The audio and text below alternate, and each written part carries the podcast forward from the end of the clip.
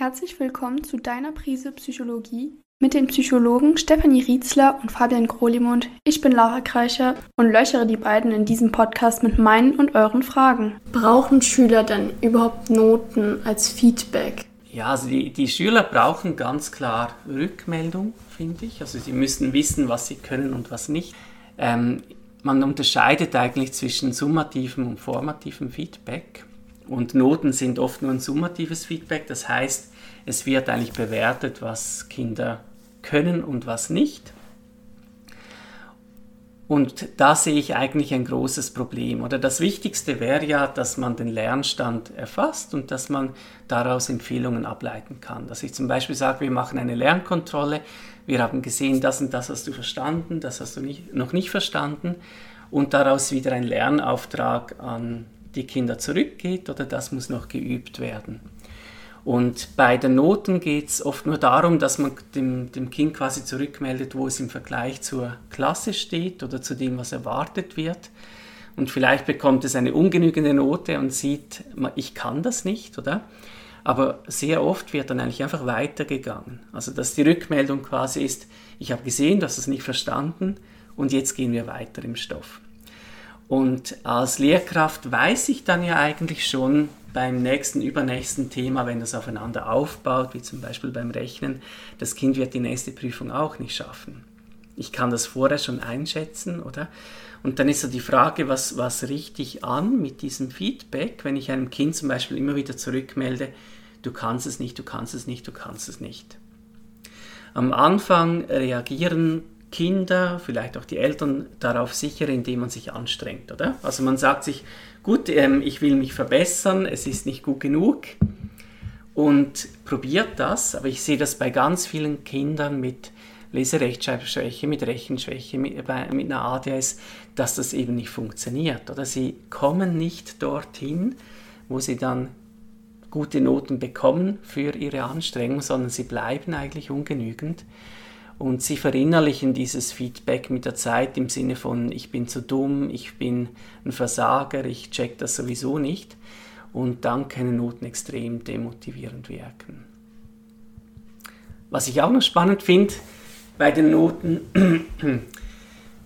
wenn wir solches Feedback geben, also wo wir Schüler, Schülerinnen miteinander vergleichen, dann ist das oft für das Mittelfeld motivierend. Also das sind die Kinder, die merken, aha, wenn ich mir ein bisschen mehr Mühe gebe, dann kann ich mich noch verbessern. Demotivierend ist es für die schwachen Schüler, interessanterweise auch für die Guten. Also weil die Guten, die merken oft, ich muss gar nichts machen. Oder gerade in der, in der Grundschule, in der Primarschule sind die Klassen extrem heterogen. Da haben wir alle Kinder beisammen, vielleicht das lernschwache Kind gemeinsam mit dem Hochbegabten. Und da haben wir eben auch die starken Kinder, die eigentlich das alle schon ein bisschen können.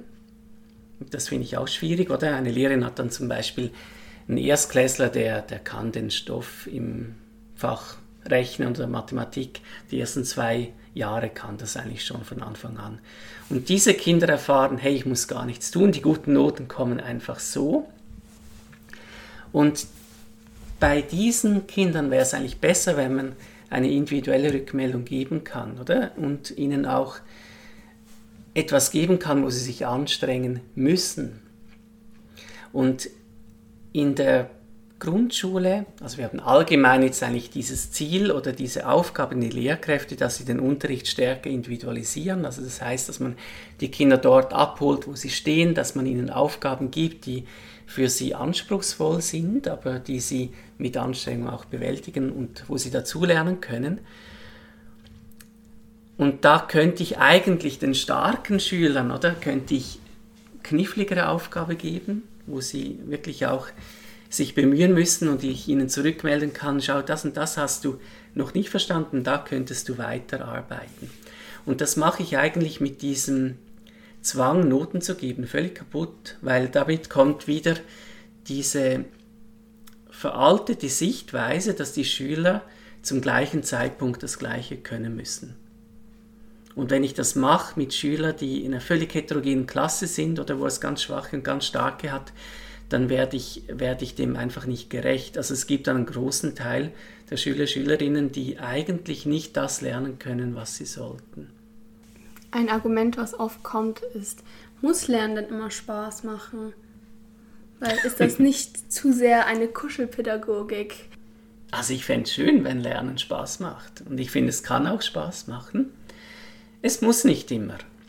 Aber die Frage ist, ähm, ist denn eine Note das Einzige, wofür man bereit ist, sich anzustrengen? Oder ich meine, im, im Job habe ich auch immer Dinge, die mir nicht gefallen, die ich aber mache. Es ist ja nicht so, dass ich das für eine bestimmte, nur, nur mache, wenn mich die Chefin oder der Chef bewertet. Es gibt ja andere Gründe, oder? Und ich denke, das ist doch wichtig, dass wir sehen, Kinder wollen ja eigentlich lernen. Die möchten etwas können und die sind auch, wenn wir in die Freizeit schauen, durchaus bereit, sich mal anzustrengen, irgendwo reinzuhängen. Da gibt es andere Motivationsquelle. Sie machen es vielleicht für die Lehrerin, die sie schätzen und mögen. Sie machen es, weil sie sich verbessern möchten, weil sie etwas können wollen. Sie machen es, weil sie Teil von einer Gemeinschaft sind, bei der das dazugehört. Oder wir sind jetzt alle dran, das zu lernen. Wir unterstützen uns dabei gegenseitig. Es gibt ganz viele andere Motivationsquellen als Noten.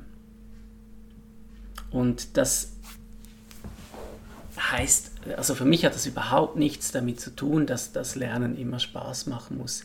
Ich kann eben genau auch mit, äh, wenn ich andere Möglichkeiten der Bewertung habe, zum Beispiel einem sehr starken Schüler zurückmelden, ich erwarte ein bisschen mehr von dir, oder? Der hätte sonst vielleicht einfach seine 5,5 oder 6, also der hätte seine super Note. In der Schweiz sind da die, die 6 die beste für die Zuhörer aus Deutschland und Österreich.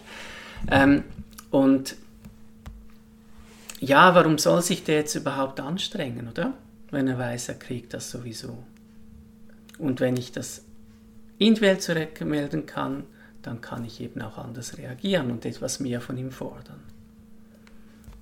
Was hältst du denn davon, jetzt wo du eher von stärkeren Schülern gesprochen hast, von dem Argument, dass Kinder eben Noten wollen?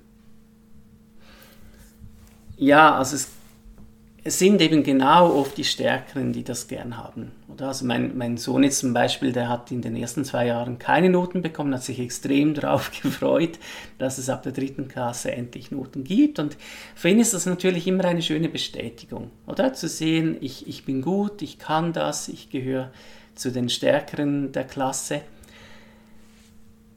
Das, das kann ich durchaus nachvollziehen, aber ich sehe halt eher die Kinder, die darunter leiden also ich finde jetzt nicht, dass der Vorteil für die starken Kinder, das immer wieder zurückgemeldet zu bekommen, dass sie zu den Besseren gehören, das aufwiegt, was die, die schwächeren Kinder da erleben müssen oder die immer wieder hören, dass sie quasi versagt haben, dass sie nicht mal das leisten, was man, ähm, ungenügende Note heißt ja wirklich, du leistest weniger als das, was man als Minimum erwartet, oder? Das ist eine ganz brutale Rückmeldung, die die meisten Erwachsenen nicht akzeptieren würden. Also ich denke, wenn einem gesagt würde beim Job immer wieder, also das, was Sie arbeiten, das ist so schlecht, das ist unter dem Minimum, was wir, was wir von einem Mitarbeiter in dieser Position erwarten. Das ist eine richtig brutale Rückmeldung.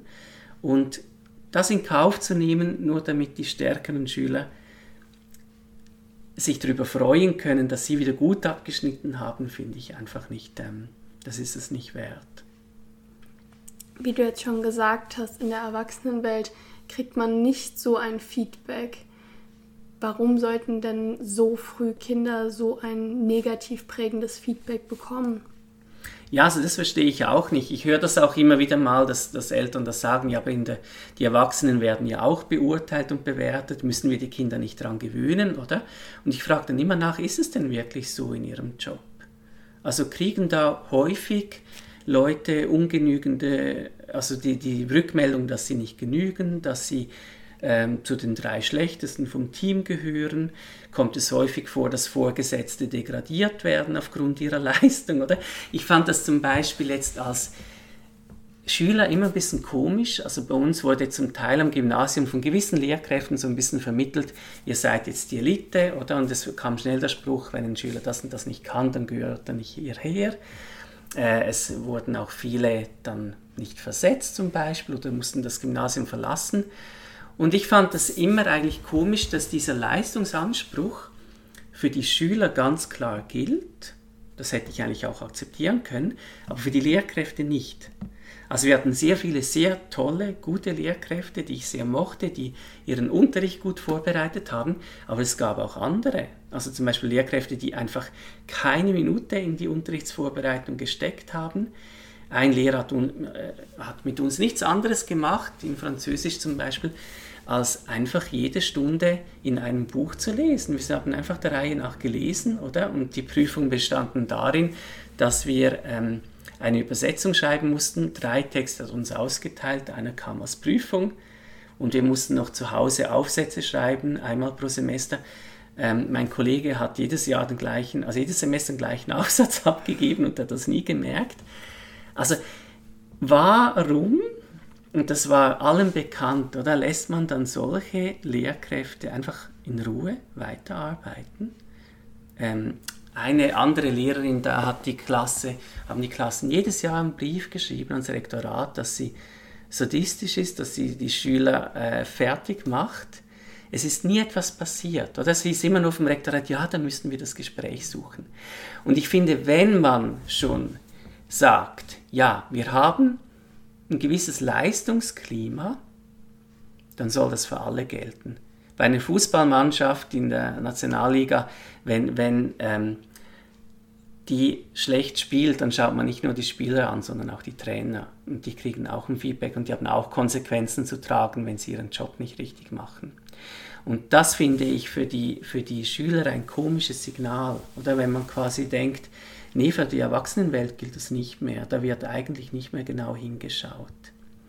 Von daher ja, ich glaube, dass die meisten Erwachsenen sehr, sehr viel sanfter angefasst werden als die Kinder und Jugendlichen. Und dass diese Feedback-Mitarbeitergespräche, die stattfinden, meistens sehr weichgespült sind. Wir, wir, melden ein paar positive Sachen zurück und noch einen kleinen Verbesserungspunkt, oder es sind keine harten Rückmeldungen.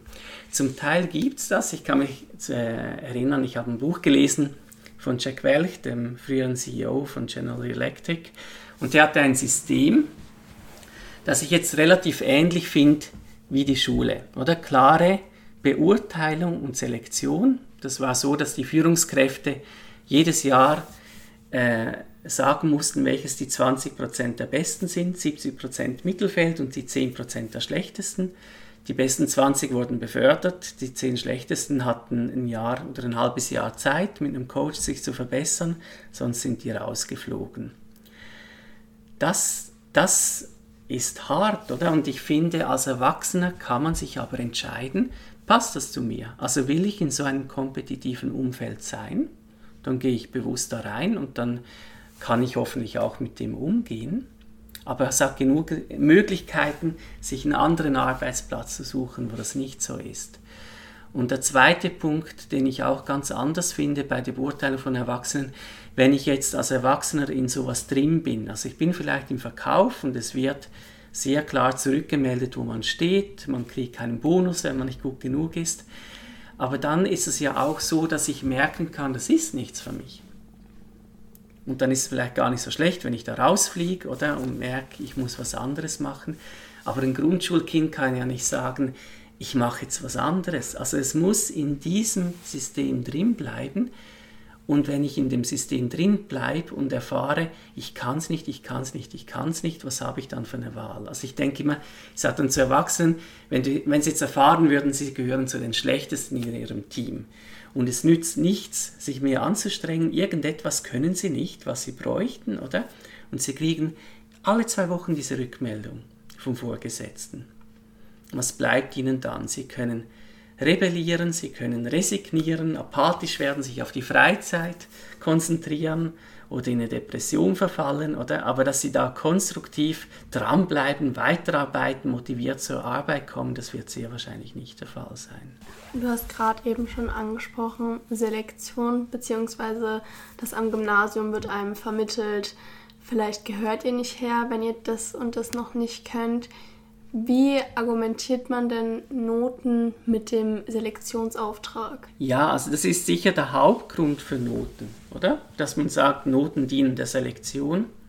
Da ist aber immer die Frage, also muss man zum Beispiel in der Grundschule schon die ganze Zeit die Kinder benoten, damit man dann die Selektion machen kann?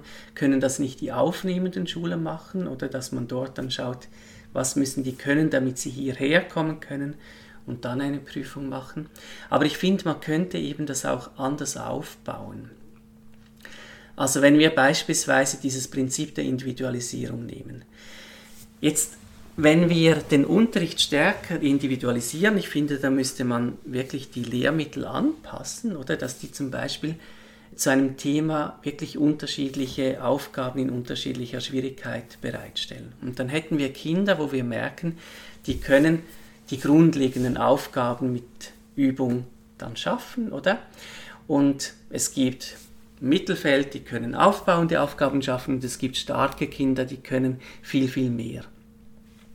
Und wenn wir jetzt das so machen, dann werden die starken Kinder natürlich davonziehen, oder? Die werden ganz andere Aufgaben lösen, als jetzt zum Beispiel ein Kind, das eine Rechenschwäche hat.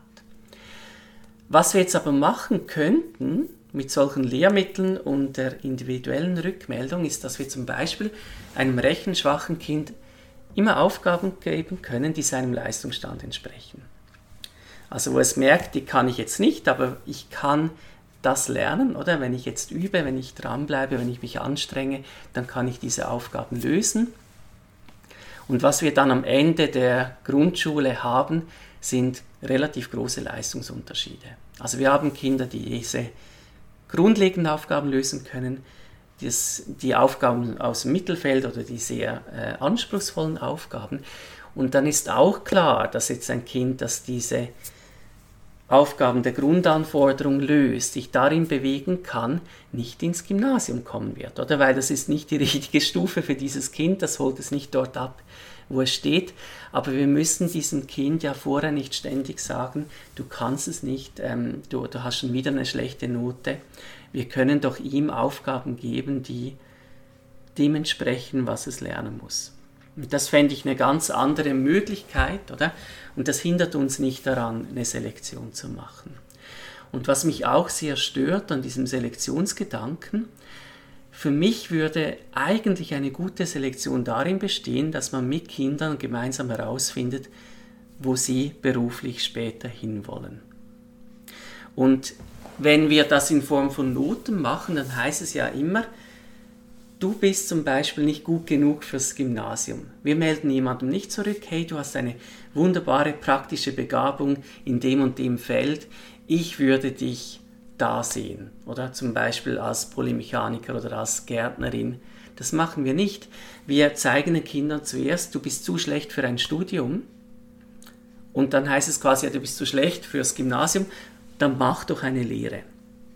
Und ich habe das auch schon erlebt, dass zum Beispiel Jugendliche genau wissen, wo sie hinwollen. Oder einer hat mir mal gesagt, ich will einfach Automechaniker werden. Ein anderer hat gesagt, ähm, ich, ich, ich sehe mich einfach äh, in was Praktischen. Ich, der wollte Forstwart lernen, oder? Und dann kommt aber sehr schnell, ja, aber das ist doch schade, du hast doch gute Noten, du könntest doch ins Gymnasium. Und ich frage mich einfach, wir alle finden es schade, dass die praktischen Berufe so eine Abwertung erfahren.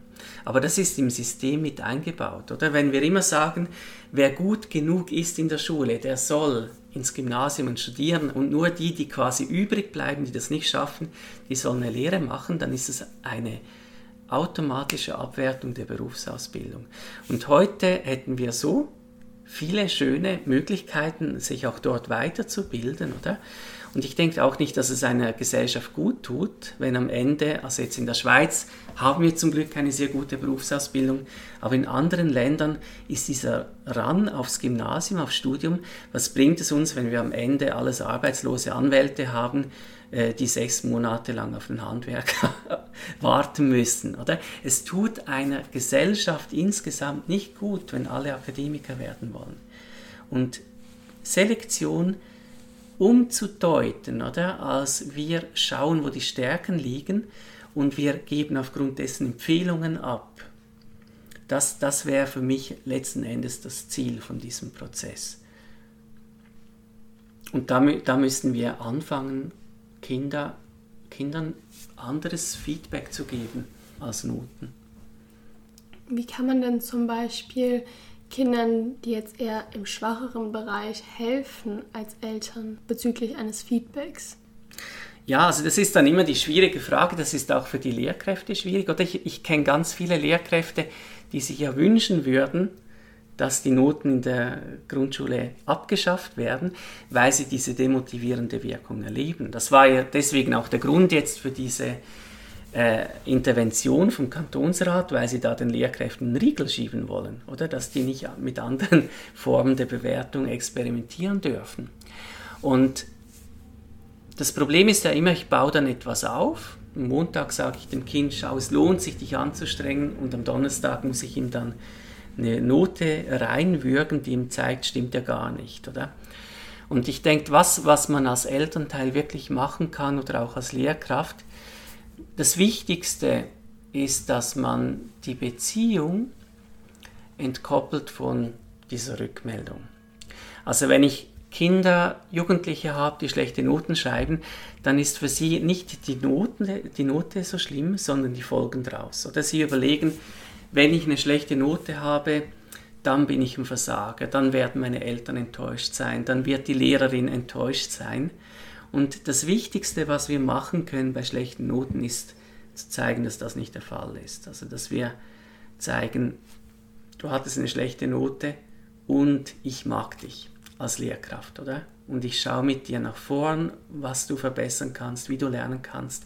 Aber die erste Reaktion sollte wirklich sein, dieses und ich mag dich, oder? Das geht gleichzeitig. Du musst nicht mit guten Noten um deine Beziehungen kämpfen.